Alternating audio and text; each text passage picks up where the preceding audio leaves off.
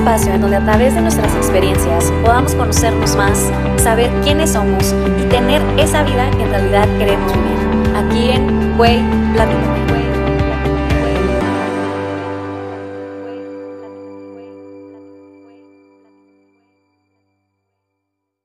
Hola, ¿cómo están? Bienvenidos a un episodio más de Güey Platícame. Esta es la segunda temporada y les tengo hoy un tema súper padre que yo la verdad a mí me encanta y por eso tengo una invitada increíble. Ella es astróloga, tarotista y es terapeuta del inconsciente y está conmigo hoy Carolina Perdomo. Hola, bienvenida. Hola, ¿cómo estás? Mil gracias. No, a ti, qué bueno que aceptaste estar conmigo el día de hoy. Claro que sí. Con este tema tan, tan padre y tan, siento yo que súper importante, ¿no? Es un tema más que a todos nos acoge, porque a todos nos pasa. Exactamente.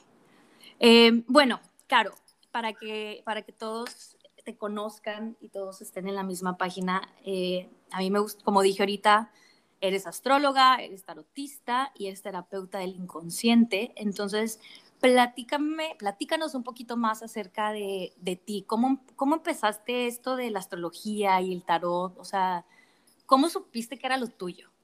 Mira, yo aprendí primero a leer el tarot y aprendí por, yo creo que por coincidencia, por casualidad.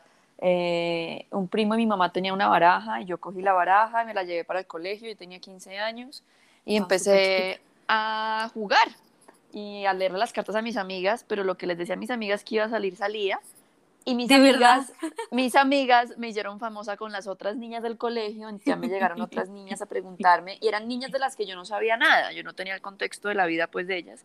Y ahí ya la cosa cambió y dejó de ser un hobby porque empecé a darme cuenta que lo que yo les decía, les describía su situación, que estaban tristes, bien, mal, bueno, papás divorciados, todo lo que pasa en una casa eh, era real y después yo me decía, ¿cómo, ¿cómo hago para saber si yo realmente no sé el contexto de ellas? Entonces ahí ya me tomé el tarot mucho más en serio y luego por la necesidad de aprender y de darle más herramientas a la gente aprendí astrología. Claro que yo creo que uno nunca termina de aprender porque tanto el tarot como la astrología son unos temas demasiado extensos. No, y son, son un mundo, ¿no? Cuando te metes en eso. Sí, hace 12 años empecé con astrología y bueno, pues digamos que lo que te digo, uno nunca termina, ahí vamos. Hoy por hoy dicto clases, enseño, hago las cartas y sigo aprendiendo. Eh, y luego, por la misma necesidad, pues porque uno a través del tarot o de la astrología, pues le describe a la persona lo que pasa, uno le cuenta, mira, tú tienes este problema, tienes lo otro, te sientes así de una manera o de la otra, la gente me decía, sí, ¿ahora qué hago, Carolina? Y ahí me vi en la necesidad de buscar herramientas para poder ayudar a la persona. Y encontré esto que se llama la psicosomática clínica, que es una herramienta fantástica porque te muestra todo lo que está en tu inconsciente te explica por qué, por por qué la vida te funciona, por qué te pasa lo que te pasa, así hagas todo lo contrario. ¿A qué me refiero? Tú puedes hacer tu mejor esfuerzo para ahorrar, por ejemplo, para que la plata te rinda, para comprarte lo que te gusta, pero al final del mes nunca te alcanza la plata. Y eso le pasa a muchas personas. Es porque atrás, detrás de eso, hay una razón inconsciente o hay una fidelidad familiar eh, o hay, digamos, una lealtad familiar. Y ahí pues descubrí que aunque todos tenemos, em, pues, una posibilidad de, de, movernos y una decisión de vida, de hacer, de actuar, de superarnos y de mejorar, sí o sí estamos ligados a nuestro pasado. Y sí o sí nuestro árbol genealógico nos va a influenciar más del 80% en nuestra vida, en lo que para nosotros, nosotros sea importante, en lo que para nosotros sea como esa pulsación de vida, en lo que nos queramos mover. Eh, la historia generacional, transgeneracional nos va a nosotros a mostrar lo que para nosotros es importante o lo que no. Entonces, por ejemplo, un tema que está muy de moda, que es muy común, es el tema de que quiero o no quiero ser mamá. Sí. Esa decisión, detrás de esa decisión también está el árbol genealógico, por ejemplo. ¿Sí? Entonces, dependiendo de todo lo que pase, eso está como, eso es como una caja negra, como la caja negra de los aviones, y cuando tú la abres, pues descubres que las decisiones que has tomado en la vida o las dificultades que se te han presentado en la vida, a veces son más poderosas que tú y no dependen 100% de ti. Claro. Y por ejemplo, en esta, por ejemplo, en esto lo que tú te dedicas, que es la astrología y el tarot, todo esto, tú ayudas a las personas a, a ver cuál es ese comportamiento que están repitiendo o en, en su inconsciente. Claro, claro. Entonces digamos que hay una cosa que se llama astrogenealogía y es la mezcla entre la astrología y la genealogía de tu árbol genealógico y uno ahí ve, por supuesto, por qué tu carta es como es, no sé, si tienes, por ejemplo, si tu tema viene con las mujeres de la familia o con los bisabuelos o con los hombres o con las guerras o con la hambruna, ¿sí? Y claro, ahí se ve absolutamente todo. Ok, y es necesario, para poder tener esta información, es necesario conocer, por ejemplo, qué tantas generaciones arriba. Por ejemplo, yo no conozco más de mi abuela, la verdad. O sea, yo de ahí más ya no. Mira, uno puede estar repitiendo la historia o siéndole fiel a cuatro o cinco generaciones después. O sea, que saberse hasta los tatarabuelos es ideal. Mm, mm, casi que la gente no se sabe lo de los tatarabuelos, pero sí los bisabuelos pues son, digamos, como más asequibles y es muy útil, porque tú no vas a reparar lo de tu papá, tú generalmente vienes a reparar tu abuelo o el gran drama familiar del bisabuelo, ¿sí? Mm, y lo que uno va a reparar son los dramas. Entonces uno tiene que irse, la pista es, porque la gente me dice, pero ¿cómo sé por dónde? Pues tú tienes que ir a buscar, son los dramas. Pues si tú heredaste un palacio, pues uno no va a terapia porque tiene un palacio. A mí no me llega alguien a terapia a decirme, Carolina, hazme terapia porque es que estoy millonaria. Vivo en una cuna de oro. Sí, y tengo una vida perfecta. No, claro. uno va a terapia es porque algo no le funciona. Pues ese, ese pedazo que no te funciona en la vida tiene que estar relacionado con un drama familiar. Ok. Caro, ¿cómo, ¿cómo supiste? Es algo que yo tengo, una, tengo esta duda. ¿Cómo supiste? ¿Tú crees que esto es un don o fue porque tú lo fuiste desarrollando con el tiempo? ¿O cómo supiste que esto era lo tuyo? O sea, que en realidad venías a hacer eso cuando la gente me pregunta que, por ejemplo, si leer las cartas es un don, yo les respondo que eso es como cantar. Todos podemos cantar, pero está la persona que se tiene que meter a clase de solfeo y que seguramente igual la, la, voz no le suena igual que el que nació con la voz bonita y no tiene que ir a clase de canto. Sí, entonces digamos que todos tenemos como una intuición, todos tenemos como, como un doble como, como un fino sentido, digamos, un sexto sentido, pero hay gente que lo tiene más fino que otro o más desarrollado que otro. ¿Cómo me di cuenta? Por lo que te contaba, porque empecé a leer las cartas a las niñas sin saber, o sea, yo hice todo al contrario, yo primero empecé a leer las cartas y después de leer no sé cuántas veces el tarot, empecé a buscar en los libros el significado de las cartas. Pero entonces, pues algo, sí, digamos que hay un nivel de intuición y hay un nivel de percepción que hay Em, y pues es como el que sabe cantar o como el que sabe pintar o el que es bueno para los deportes. Sí, yo creo que es una habilidad. Todos la tenemos, pero hay gente que la tiene más desarrollada que otra. Y pues la astrología es una cosa que no es, no es magia, es aprender a leer un idioma, ¿sí? Porque la astrología es un idioma y la psicosomática también es otro idioma y es el idioma del inconsciente. Entonces es muy interesante porque además el tarot, por ejemplo, también está relacionado con los arquetipos, con el inconsciente. Entonces lo que pasa hoy después de eh, que llevo haciendo esto 18 años, es que la compilación entre el tarot, la astrología y la psicosomática es que desde el día uno, pues en el mismo tarot ya me sale lo que en tu inconsciente está embolatado. Entonces es muy chévere porque son unas sesiones que todas, pues, aunque son tres visiones distintas se juntan en un mismo momento y bueno, es muy, muy útil. Por ejemplo, yo he, conocido gente que, por ejemplo, en este caso es muy religiosa, ¿no?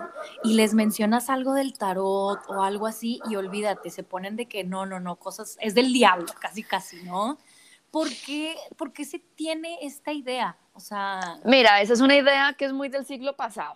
Y es una idea muy que tiene que ver con la, con la iglesia, ¿no? Y tiene que ver, por supuesto, lo que pasaba es que el tarot en algún momento lo usaban para mandarse secretos, o sea, mandarse mensajes, digamos, em, codificados entre, entre los reinos, entre los reyes, entre la monarquía en algún punto, y era de, de pocos, era un, idioma como muy exclusivo. Entonces luego, para que no se filtrara esta información por conveniencia de la iglesia, la iglesia lo hizo ver como un tema del diablo. Claro. Pero pues que a mí me vengan y me digan que hacer una terapia para que yo me mejore en la vida, para que me fluya más, tiene que ver con el diablo, pues digamos que estamos en dos mundos muy distintos. Sí. También te digo de una vez que la persona que venga y me diga que es que cree que el diablo le va a dar las patas por la noche si es una persona que tampoco está abierta a trabajarse. Sí, no, súper cerrada, por supuesto. Entonces, pues, raramente me encuentro una persona así, pues, por la misma razón, porque no le interesa trabajarse. Entonces, pensará, pues, que lo que le pasa, le pasa es porque Dios lo quiso así. Y esa historia de que Dios lo quiso así, pues, nada que ver, Dios no lo quiso así. Porque si algo quieres tú en la vida y si algo tienes tú derecho en la vida es a ser feliz. Totalmente, totalmente de acuerdo. Muy bien, ahora sí a lo que venimos. ya vamos a entrar en el tema de, de, este episodio, que es un tema increíble. Entonces, a ver, la primera pregunta que tengo yo es, ¿qué es una lealtad familiar? O en este caso, como lo platicábamos antes de, antes de esta llamada, es el karma familiar, ¿no? que mucha gente lo conoce como el karma familiar. Pero, ¿qué es?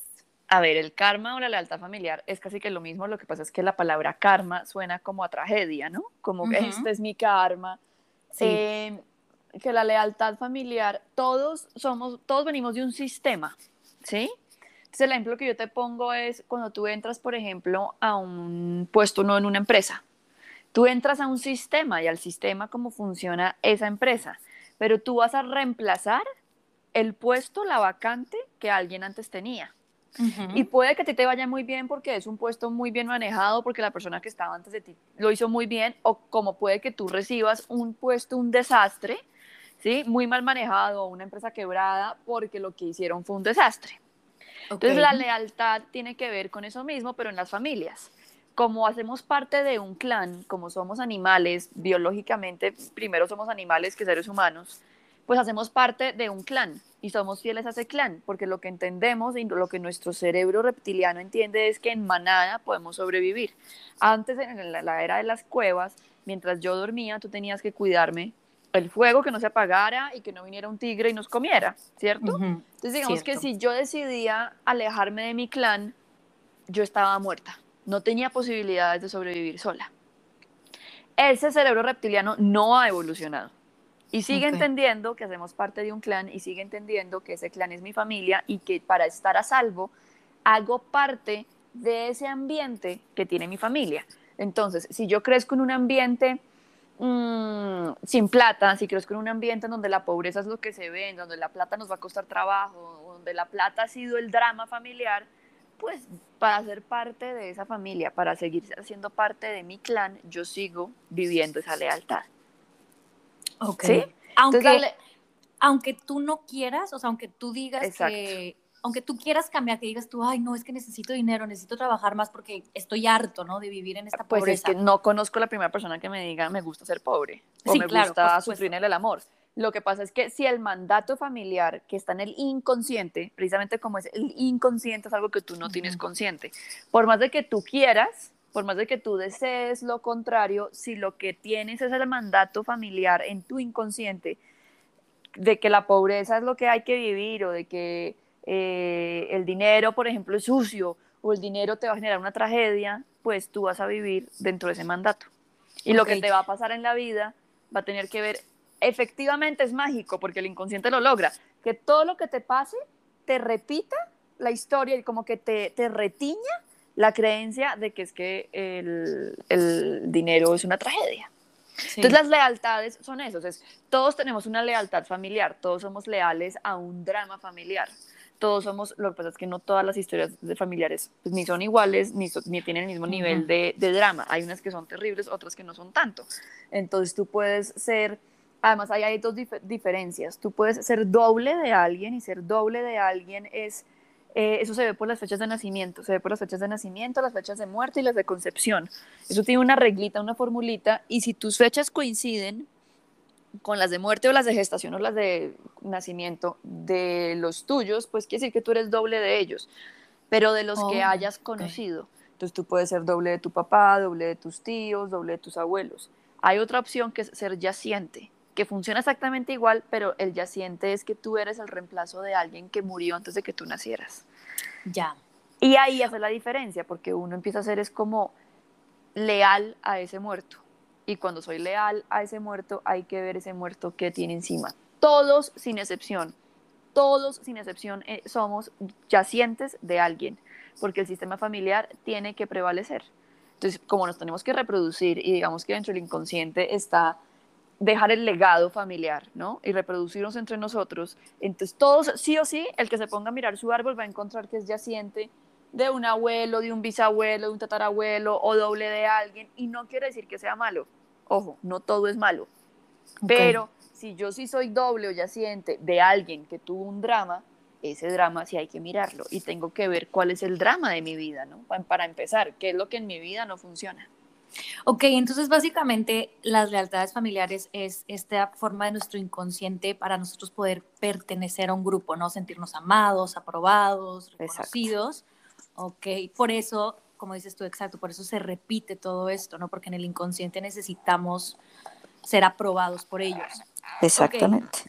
Ahora, ¿qué tiene algo que ver, por ejemplo, no sé, te lo digo porque nada más por pregunta, ¿tiene algo que ver que tengan el mismo nombre? Supongamos que yo tenga el mismo nombre de mis abuelos o de mis, de, de mis abuelas.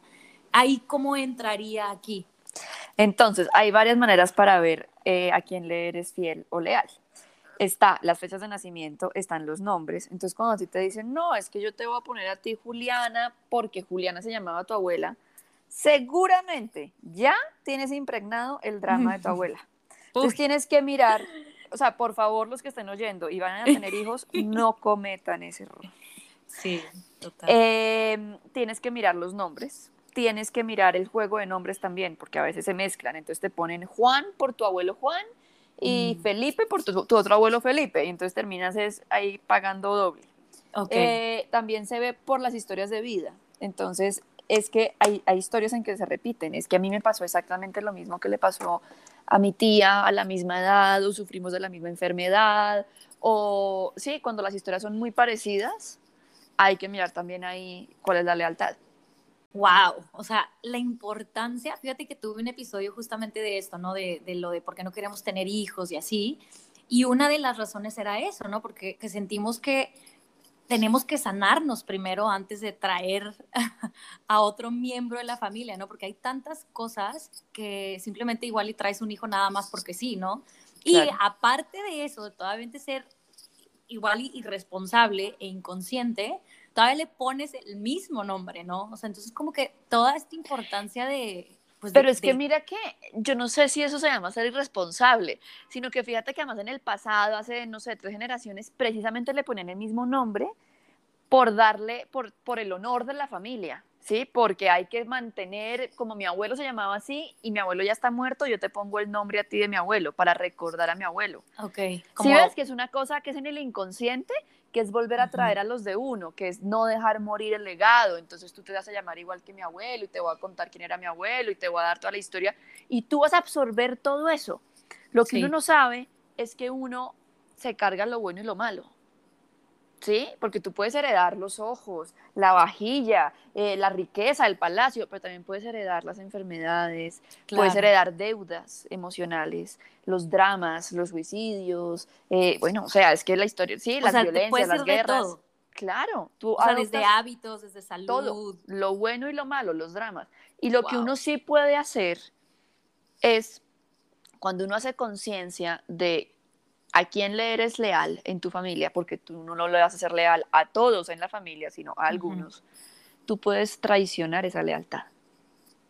Y a esa es la parte interesante, que tú puedes decir, tú no vas a poder cambiar el hecho de que te llamas igual que tu bisabuela, ¿sí? O que naciste el mismo día en que ella mm, se murió, por decirte. Eso no lo vas a poder cambiar. Pero lo que tú sí vas a poder cambiar es a qué le vas a ser tú fiel. ¿Cuál es la lealtad que le vas a guardar a esa persona? Ahí te va justo ahorita que dices eso, ¿cómo, cómo darme cuenta que le estoy siendo fiel a, alguien? Mira, te pongo un ejemplo con el tema de los hijos, que es un tema muy recurrente. Entonces, no quiero tener hijos. ¿Por qué? Entonces me llegan con la historia de que es que el mundo está muy mal, de que el agua está muy contaminada, de que es que la pandemia, que es que el colegio, el homeschool es muy, muy difícil en el apartamento, todas las historias posibles. Y al final uno le dice, dame tu árbol genealógico. Y uno se da cuenta, por ejemplo, que puede ser el resultado de una bisabuela que se murió en un parto y a partir de ahí toda esa descendencia es huérfana.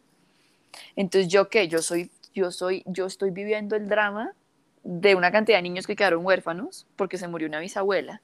¿Y cómo hago para no repetir la historia? ¿Qué es lo más fácil que tengo que hacer para no repetir la historia? Pues no tener hijos, para no correr el riesgo de morirme en un parto. Ok, pero ahí estarías rompiendo con la lealtad, o sea, le estarías ahí arreglando. No, ahí estarías haciendo consciente lo que tienes inconsciente. Entonces ahí estarías diciendo, ah, por esas razones que yo digo esto. Una vez que tú lo resuelves, una vez que lo haces consciente, una vez que lo integras, ¿sí? Y que un poco le dices a esa bisabuela, lo siento mucho, esa fue tu historia, pero no es la mía. Okay. Ahí puede que te cambie la idea y decidas que tal vez si quieres tener hijos porque esa, esa historia no es tuya, ¿sí? Como puede que de una manera consciente, pero consciente, digas, pues definitivamente lo mío no es tener hijos. Ok. Wow. O, por ejemplo, te pongo otra, otro ejemplo.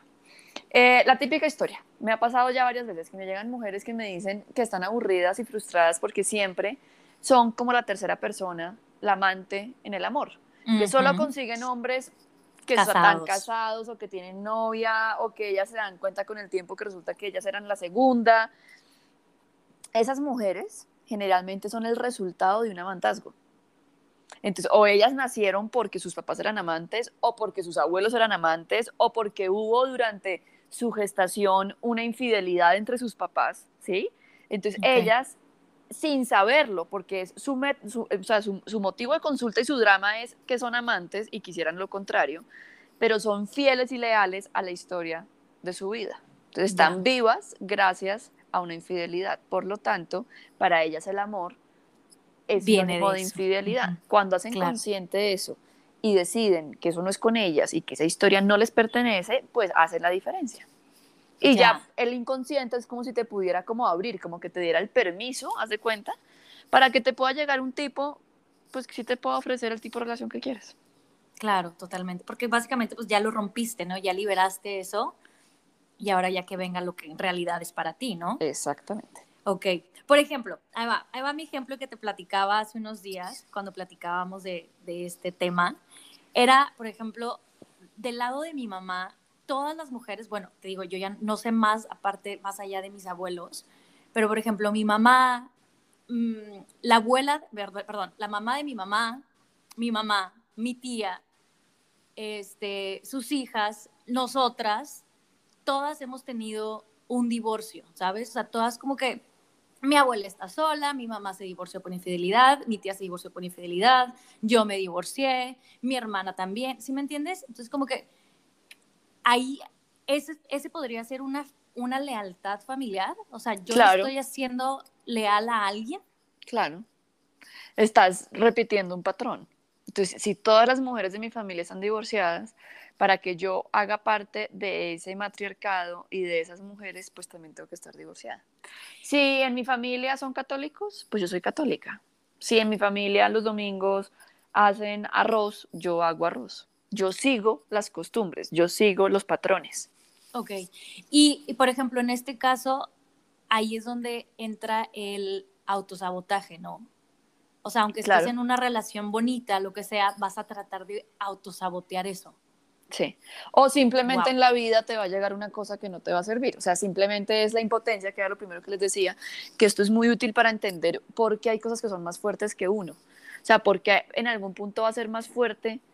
Así yo intento tener una relación bonita, siempre termino una relación pues desdichada o triste, porque el inconsciente me va a hacer llevarme siempre el personaje que no es o la relación que no puede ser, ¿sí? Algo que no va a poder tener el futuro. Porque así tú tengas una así tú tengas, mejor dicho, tu intención personal, tu deseo personal, que te repito, puede ser ser feliz porque todos buscamos eso al final, versus esa fidelidad familiar inconsciente que tienes, pues siempre va a ser más fuerte la fidelidad inconsciente.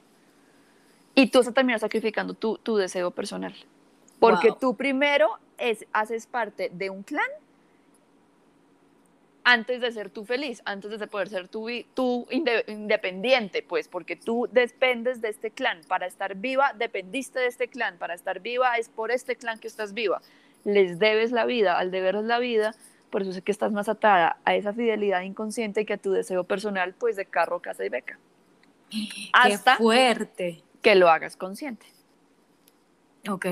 Ok, y ahora, ¿qué, cómo, ¿qué puedo hacer? O sea, ¿cómo, cuál sería la ayuda o yo que puedo hacer como para poder librarme de eso, no poder liberarlo y así, porque uno de, de los miedos es pues el pasarlo a las otras generaciones, ¿sabes? Claro.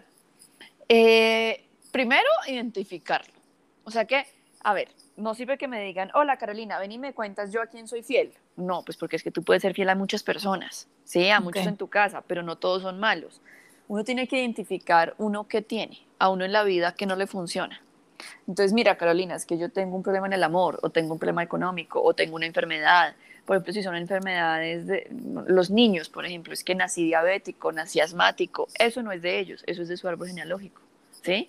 Y hay gente que se muere siendo asmática o siendo diabética de niña. Sí. Pero resulta que eso no les correspondía. Eso es algo que están llevándose encima, una carga que están cogiendo de su árbol genealógico. Entonces, cuando hay un motivo de consulta, cuando hay algo que se sale de la normalidad, cuando no puedes tener una pareja, cuando llevas demasiados años sola, cuando tienes una depresión, pues sabes que uno no se quiere parar de la cama, cuando, sí, cuando son como unas, cuando algo no es normal. Sí. Ahí podemos empezar a, a, indagar. Sí, porque si me van a decir que es que ayer mi novio me puso los cachos y yo estoy muy triste, pues salgamos a la calle, hagamos una encuesta y creo que a todos nos han puesto los cachos. Claro. Pero si es una cosa que es, es que todos me han sido infieles, todos, absolutamente todos, eso se sale de la normalidad y ahí sí nos toca mirar qué hay detrás. Ok, es que fíjate que está muy curioso porque casi siempre estamos tratando de, de decir, bueno, pues así me tocó, ¿sabes? Esta es la vida que me tocó vivir y, no, Entonces, y hasta cierto punto lo, lo aceptas, claro, ¿sabes? Lo, aceptas y dices, bueno, pues ya, la siguiente será diferente, ¿no? O algo. Pero, ay, wow, qué importante. ¿Se puede, puedes tener no solamente una, sino varias lealtades? Sí, claro, tú puedes tener diferentes lealtades a distintas personas. Claro que sí, tú puedes tener eh, una lealtad a alguien que se suicidó, pero también una lealtad a alguien que se murió muy joven y una lealtad a alguien que fue muy feliz. Claro. Ok. O sea, yo por lo menos que he estudiado mi árbol, mira, tengo, yo soy yaciente, creo que de ocho bisabuelos que tengo, de cuatro. Wow.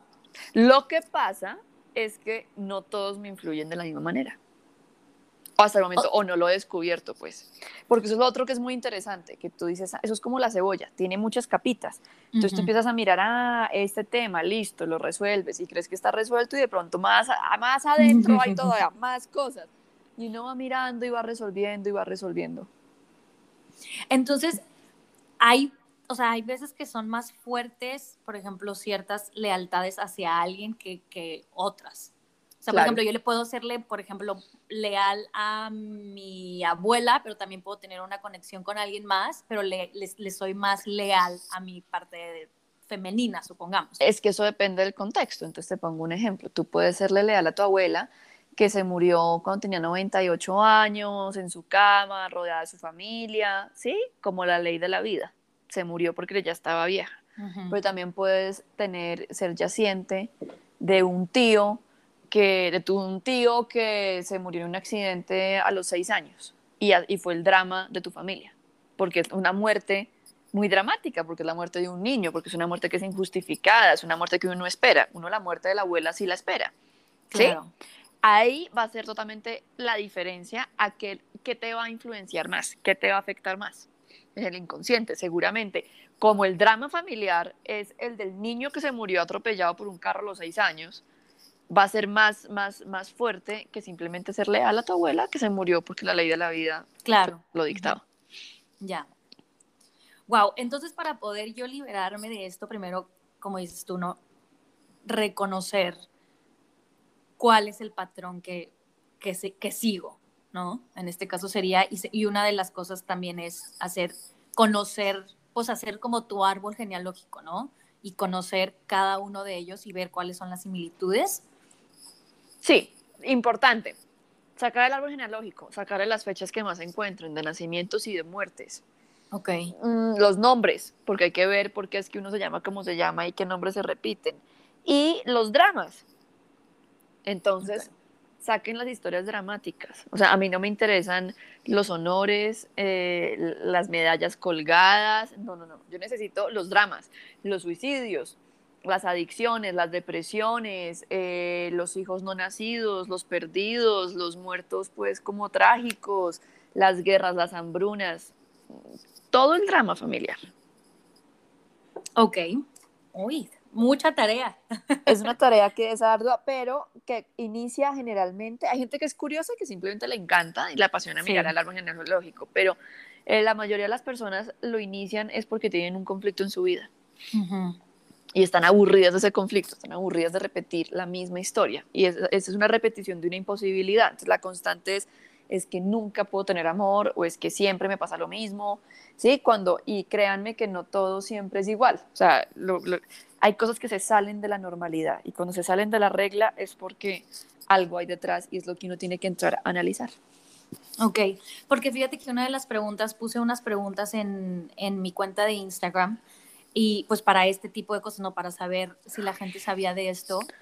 Y una de las preguntas donde es que obviamente mucha gente sabe que trae una lealtad familiar, pero no sabe cuál es. O sea, como que dicen, sí, siento que repito algo, pero en realidad no sé qué sea.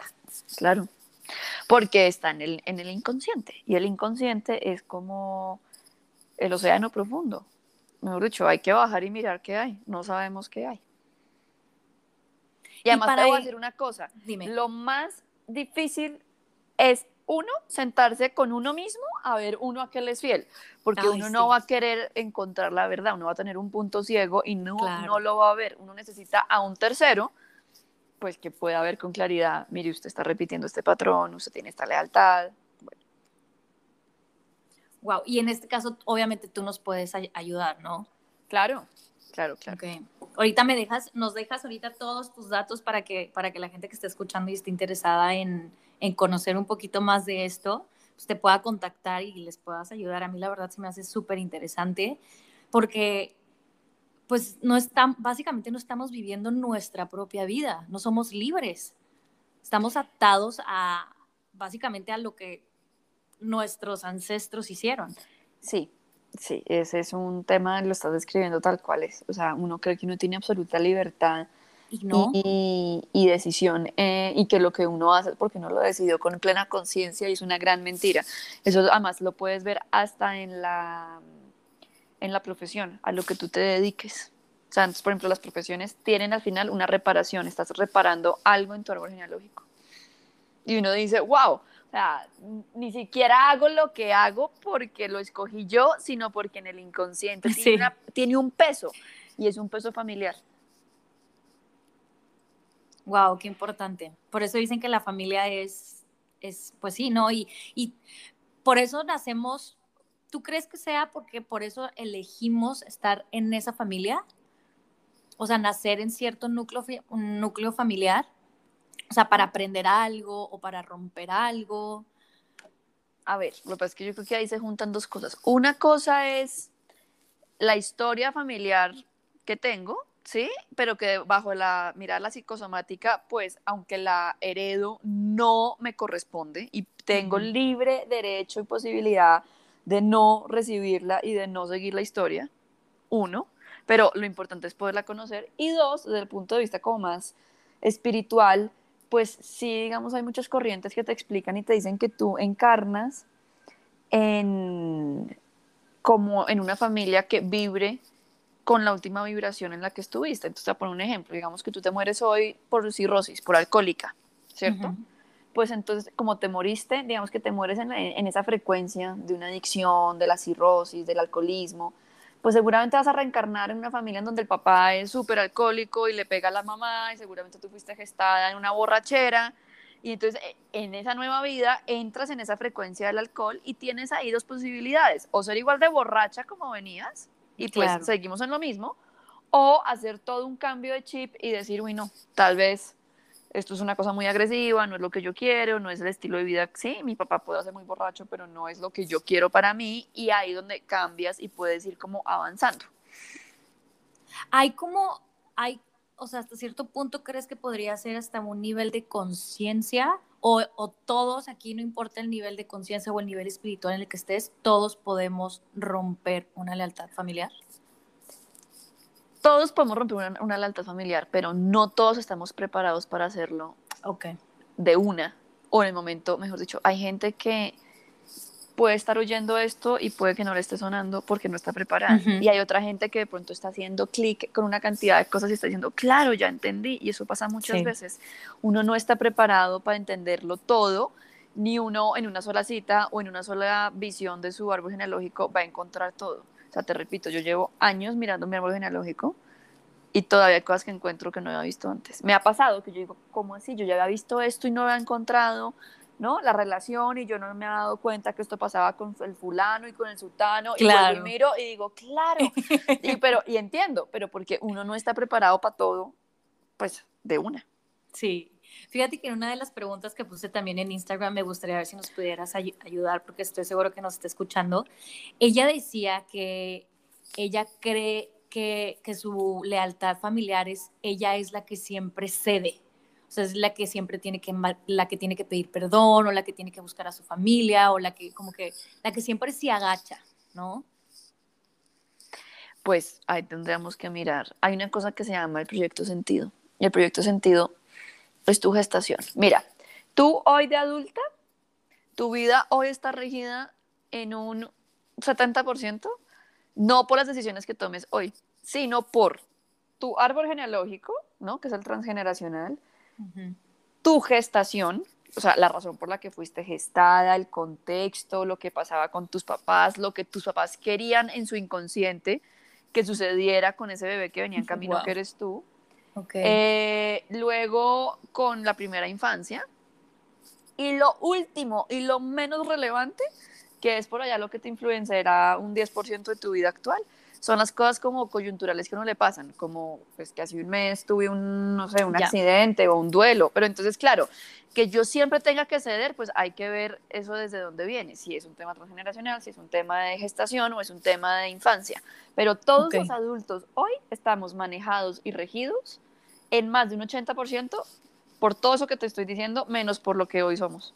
Wow, está cañón. Entonces es tremendo porque uno dice, ¿cómo así que mi vida está manejada por una cosa que no, no la controlo, no depende de exacto, mí? Exacto, justo, es que estás, vivimos, ya ahorita platicando contigo y todo, por eso este tema se me hace súper importante porque te das cuenta que no somos libres, o sea, creemos que todas las decisiones que tomamos es por nosotros mismos cuando en realidad no lo son. Entonces el como que el despertar y el darte cuenta de eso es como, bueno, a mí, por ejemplo, en lo, personal digo yo, no, a ver, no, yo ya quiero empezar ahorita a hacer mi, mi árbol genealógico y todo, porque obviamente no me gustaría seguir repitiendo eso y si llego a tener hijos, no me gustaría que ellos pasaran por, por todo esto, ¿sabes? O sea, seguírselos pasando cuando pues no. Claro, entonces ahí, eh, digamos que seguramente tú hoy sanando claro, le evitas a tus hijos un montón, pero sobre todo a tus nietos. Porque ah, que uno repara tres o cuatro generaciones después. Ok, ya, ya, ya, ya, ya. Sí, cierto. Pero sí, por ejemplo, mucha gente me dice, bueno, ya tengo un hijo, ¿qué puedo hacer? Miren, háblenle a los hijos, háblenle sobre las tragedias, sobre cómo antes además todo era pecado y todo era secreto, eh, ¿no? Y todo era tenía que ver con el que dirán, se guardaban muchos secretos, las familias no contaban nada. Hoy uno puede contar, entonces cuenten, cuéntenle a sus hijos eh, lo bueno, lo malo, quién era el fulano, si se suicidó, por ejemplo los suicidios, los suicidios antes los escondían. Claro. Hoy pues pueden hablar libremente, o sea, como dicen, la verdad te hará libre. Cuenten la libre, o sea, cuenten la verdad, cuenten las cosas buenas y las cosas malas. Ninguna familia se salva, ninguna familia se exenta pues de un loco, de un maniático, del malo, de la víctima, del, mejor dicho, siempre hay alguien. Sí, fíjate, y por eso a mí se me hacía esta plática súper importante para todos, porque yo lo he dicho en varias ocasiones que yo tengo 35 años y no sabes cómo me hubiera encantado poder saber todo esto, o sea, hace mil años atrás, ¿sabes? Nos hubiéramos ahorrado una cantidad de preguntas. Exactamente, pero porque como lo dices tú, no se habla, ¿sabes? O sea, todo, todo mundo te quiere contar la versión bonita, lo bueno, como lo que brilla, ¿no? Y nunca te cuentan en realidad lo que, pues como dices tú, ¿no? Los dramas, las tragedias. Mira, por ejemplo, un tema que es muy común, muy, muy común, me llega la gente con un tema, por ejemplo, de plata, de dinero, de por qué no puedo retener, o de por qué nunca me alcanza, o de por qué siempre estoy al final del mes, pues, como sin plata. Y uno va y mira, y esta gente son nietos o bisnietos de herencias robadas, de herencias manipuladas, de que un mm. hermano le quitó al otro lo que le, correspondía. Y eso se llama una deuda familiar. Entonces, estos personajes están con su dinero pagando una deuda que no les corresponde, de un abuelo, un bisabuelo que se robó una herencia o que la repartió injustamente. Entonces eso es un cuento, porque uno dice, pero es que yo no tengo nada que ver con eso. Que nada que ver, claro. Y por ejemplo, ahí una vez que lo haces consciente, que te das cuenta de esto, hablando del dinero de este ejemplo, una vez que te das cuenta de eso y lo vuelves, lo, lo vuelves consciente, ¿ya empieza a mejorar tu relación con el dinero? Claro, porque lo haces consciente, porque empiezas a entender, porque es que todo lo que tú, mira, esa frase no es mía, esa frase es muy famosa y es todo lo que, todo lo que está en tu inconsciente que no hagas consciente, se lo vas a adquirir a que así el destino quiso que fuera. ¿Sí? Entonces, todo lo que hagas consciente, pues vas a poder manejarlo, vas a poder darte tú el lujo de decidir si sí o si no. Entonces, si yo entiendo que mi falta de dinero o mi falencia de dinero es porque le estoy pagando la deuda a mi bisabuelo que se robó una herencia, pues qué pena bisabuelo, pero esa es tu historia y no la mía. Yo hasta aquí llego con esta deuda, chao y automáticamente, como hice consciente lo que tenía escondido en la caja negra, o sea, tú solamente sabes un avión por qué se estrella cuando abre en la caja negra. Antes, ni idea. Lo único que sabemos es que se estrellaron. Sí. Entonces, tú estás estrellado en la vida, en algún aspecto de tu vida estás estrellada, pero solamente vas a entender por qué vives estrellada cuando abres la caja negra. Claro. Y ahí decides, pues tienes mejor final que el avión, pues porque tienes chance de solucionarlo. Sí, totalmente. Wow, qué bonito, de verdad, qué bonito. Eh, Carolina, ¿algo más que nos quieras, que quieras añadir a esta, a esta plática, a este podcast? No, pues, a ver, que los invito a que miren su árbol genealógico. Hay gente que ni le interesa, hay gente que nunca pregunta. Si ustedes tienen el chance de tener sus abuelos vivos, aprovechen, pregúntenles su infancia, qué pasaba sobre sus papás, es decir, sus bisabuelos, indaguen, indaguen, porque es que hay una cosa y es, yo siempre les explico que el futuro está, está atrás. Claro. Porque es que tú, tú hoy vas a almorzar lo que hayas comprado en el mercado el domingo pasado, ¿sí? Entonces, hoy te vas a poner los pantalones que te queden buenos dependiendo de todo lo que te hayas comido la semana anterior. Claro. Entonces, el futuro está atrás. ¿Eso qué quiere decir? Que la vida de uno el futuro que uno tiene, esas, esas expectativas que uno tiene de que la vida le fluya, le funcione, el lograr las metas que uno se propone, tienen siempre una influencia muy grande de donde uno venga. Sí, sí. Yo había escuchado una frase que dice, ¿quieres entender el presente? Mira hacia el pasado. Tal cual. Entonces, si, si, ustedes quieren tener herramientas para poder trabajar el futuro, ¿sí? Porque siempre más todos estamos, y sobre todo en esta época, ¿no?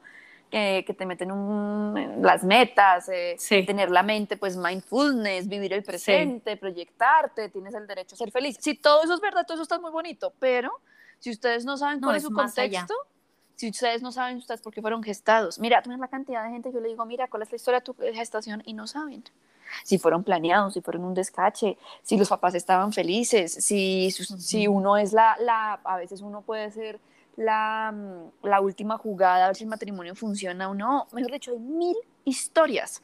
Busquen por qué ustedes están vivos, porque la razón por la que ustedes están vivos es la razón por la que ustedes van a deber la vida y van a vivir en ese, como en ese mantra. Dependiendo del contexto, pues todo cambia. Sí, justo lo que dices, ¿no? Por ejemplo, el amor, yo hablo mucho del amor propio, del mindfulness, de ser positivo y así, pero de nada sirve porque es superficial, es como, como dices tú, es la, la capita más arriba, ¿no? Tenemos que buscar en realidad la raíz de todo esto. Claro. por ejemplo, una depresión desde siempre, que me dice, es que desde desde me acuerdo soy depresivo, esa depresión tiene que ver con la gestación. Seguramente no lo quisieron tener, lo quisieron abortar, fue un plan de aborto fallido, eh, no reconocido, ¿sí? Y cuando entienden eso, pues claro, nos evitamos 10 años de psiquiatra, 10 años de antidepresivos, pues porque entendemos qué es lo que pasa. Entonces busquen, busquen atrás. Esa es como la invitación que les hago. No, es súper bonito. Muchísimas gracias. No, qué, qué, excelente, excelente plática. Creo que todos, todos los que estamos escuchando este podcast, creo que vamos a tener demasiada tarea, demasiado que, que buscar y que aprender y, y conocernos, ¿no? Esto es parte de, saber quiénes somos. Y es algo súper lindo. Carolina, nuevamente, muchísimas gracias por tu tiempo, muchísimas gracias por estar aquí. De verdad, ha sido súper valiosa toda esta información. No, con mucho gusto, bueno, cuando quieran. Y este tema más tiene de largo y de ancho, entonces pues podemos hablar de, lo que, de lo que se les ocurra, las preguntas que te hagan, podemos sacar lo que más, digamos, como lo que más les interese y bueno, con gusto les ayudo. Estaría padre, ok, vamos a hacer, vamos a ver cómo lo podemos hacer, igual un live con preguntitas, cositas así, y ahí mismo tú les ayudas a, a responder o simplemente que te contacten y que, y que tú les ayudes. Perfecto, con mucho gusto. Ay, muchísimas gracias. Te mando un abrazo, un beso de verdad. Muchísimas gracias por estar aquí hoy y compartirnos toda esta sabiduría que tienes. No, a ti. Mil gracias por la invitación. Gracias. Chicos, muchísimas gracias por escuchar este podcast. La verdad estuvo increíble. No se olviden de seguirnos en las redes sociales, arroba platícame y los sigo viendo por aquí.